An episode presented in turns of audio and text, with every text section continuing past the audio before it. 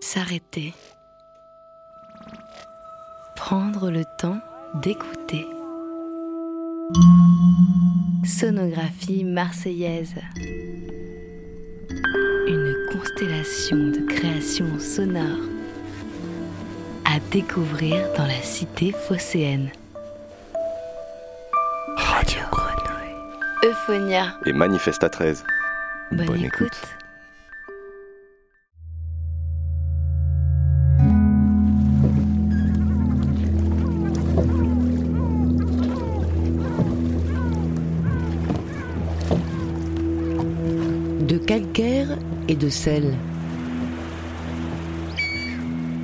Une série pour découvrir le parc national des Calanques, sa biodiversité et son patrimoine. Du fond de la Méditerranée aux îles, de sa flore endémique à l'histoire de ses calanques, écoutez les mystères de ces paysages bleus et blancs. Une réalisation de Radio Grenouille, Euphonia.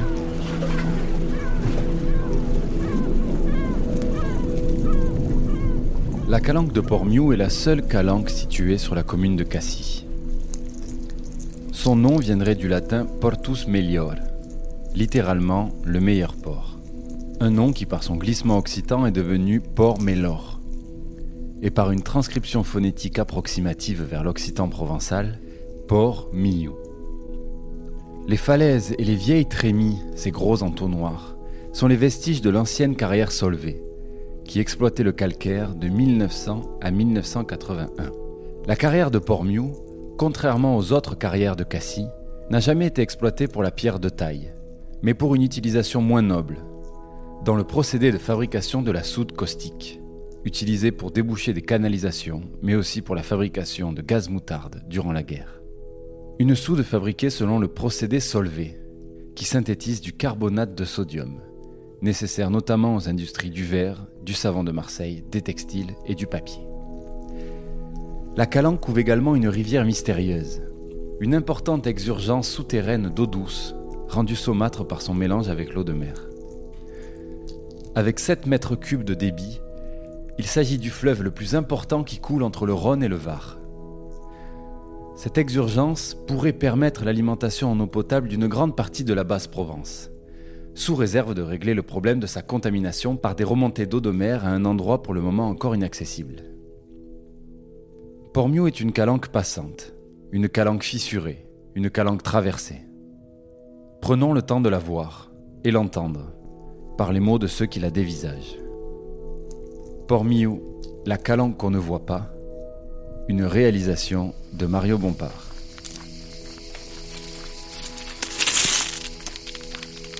Bonjour, on est trois. Il y a Livia Kahn, qui est anthropologue, Noémie Ponce-Rothbart, qui est à la fois architecte, paysagiste, botaniste à 16 heures perdues. Euh, toutes les deux ont un jardin. Euh, voilà, et un rapport déjà, un travail existant déjà sur les sols, sur la terre, sur l'écologie. Et moi, je suis Élise Debouny, je suis graphiste et on a travaillé ensemble sur des documents, plutôt des cartes, à Bruxelles sur des sols bruxellois. Et on est arrivé euh, à Port-Miou par une connexion bruxelloise, euh, plus ou moins par, enfin, avec l'idée qu'il y avait Solvay derrière. Noémie, euh, est-ce que tu peux nous présenter le lieu où on se situe là actuellement?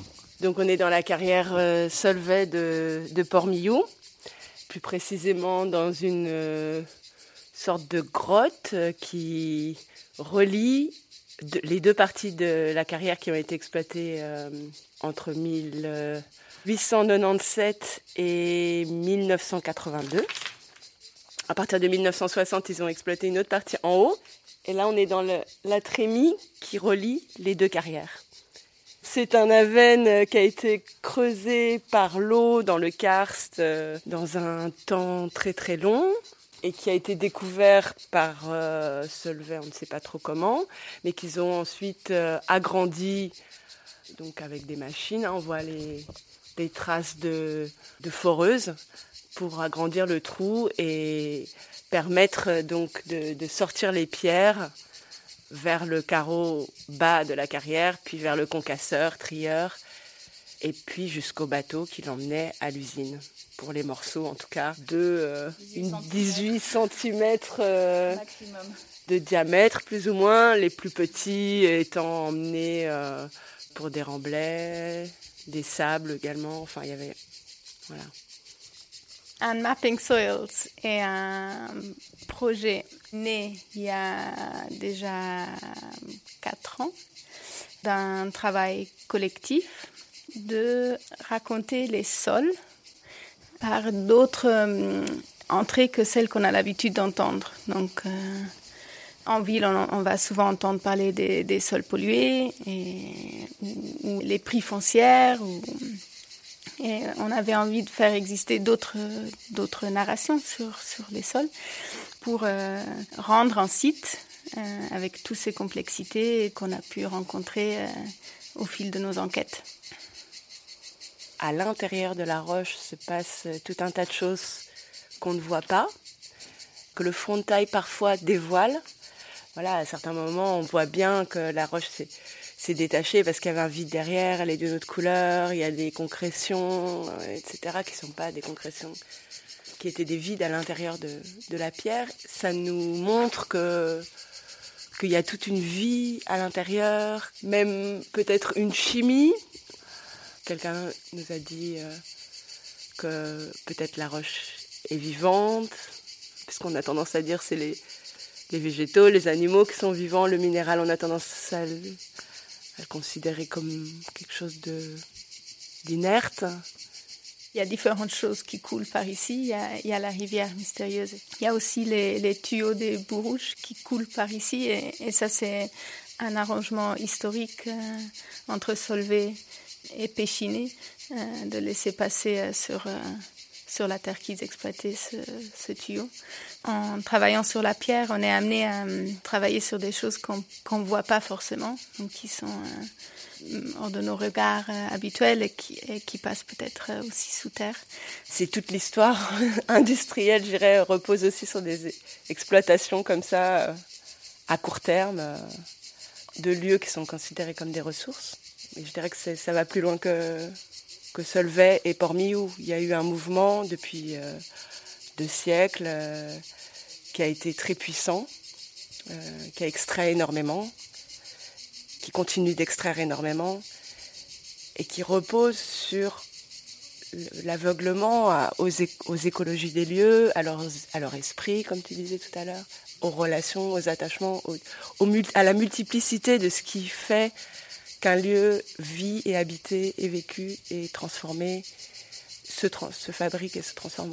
Notre travail sur le sol, c'est ça, c'est repeupler, remultiplier, réhabiter toutes ces, dimensions que l'industrie a juste éclatées. Quoi. Une des choses qui nous a, qui nous a aussi amené ici, c'est le fait qu'il y a eu des contestations euh, précoces. Et en fait, ces contestations environnementales, sont liées à l'essor de l'industrie, sont complètement concomitantes. Toutes les lois aussi de protection sont, d'abord sur des aspects visuels pour euh, quelque part euh, ménager euh, la chèvre et le chou, que d'un côté on a l'industrie, mais on a quand même, on les limite quand même un peu. Et aussi qu'elles ont été portées par des acteurs qui sont à la base de ce qu'on appelle aujourd'hui tourisme, mais qui le faisaient d'une autre manière. Hein, que, enfin, c'était pas du tout le même tourisme qu'il y avait à l'époque qu'aujourd'hui. Mais on peut se dire aussi que peut-être le tourisme euh, est allé sur une pente euh, qui est peut-être euh, un peu extractive aussi. Ben, il y a ce truc de, la protection de certains endroits et, de l'exploitation d'autres. Ça veut dire notamment même, même à la Farge, il nous a dit, ben voilà, Cassis c'est devenu touristique, on veut plus voir les paysages industriels. Pourtant, quand on construit une villa, bah, il faut bien aller chercher le calcaire quelque part pour faire le béton, pour faire euh, le ciment. En général, on essaie que ce soit pas trop loin. Mais il y a un espèce de truc de toujours repousser aussi. Donc, euh, je sais plus, quelqu'un lui avait dit aussi, je veux pas voir. Est-ce que par hasard, ça pourrait pas se faire en Chine? Que ce soit hors de, hors de mon regard et que je n'ai pas à euh, voir le résultat de, l'extraction, de l'exploitation de sites. Donc ici, c'est l'ère d'adhésion au parc national c'est protégé, mais euh, il y a des calcaires en activité. Maintenant, par exemple, l'usine de Salins, qui a été reprise par un autre groupe, bah, elle exploite une calcaire à Châteauneuf-les-Martigues. C'est ça, donc au bord, au bord de l'étang de et ça continue. Enfin voilà, c'est un mouvement d'extraction, d'exploitation qui continue. On protège certains endroits.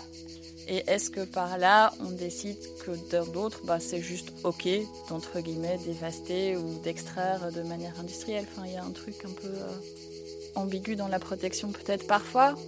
Ou alors, c'est juste euh, dans le regard qu'on porte sur certains lieux et pas sur d'autres. Voilà, il y a des lieux, on les regarde, et puis il y a des lieux, bah, on ne veut pas trop savoir, on les regarde pas. Ah, il n'y a que la descente. Que la c'est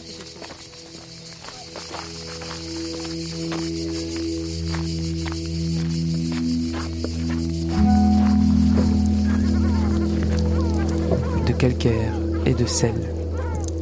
Pormiou, la calanque qu'on ne voit pas. Avec la graphiste Élise Debougny, l'anthropologue Livia Kahn et la paysagiste Noémie Ponce-Rothbart. De calcaire et de sel, une série sonore coproduite par Radio Grenouille Euphonia et le Parc national des Calanques. Réalisation Mario Bompard et Jean-Baptiste Imbert.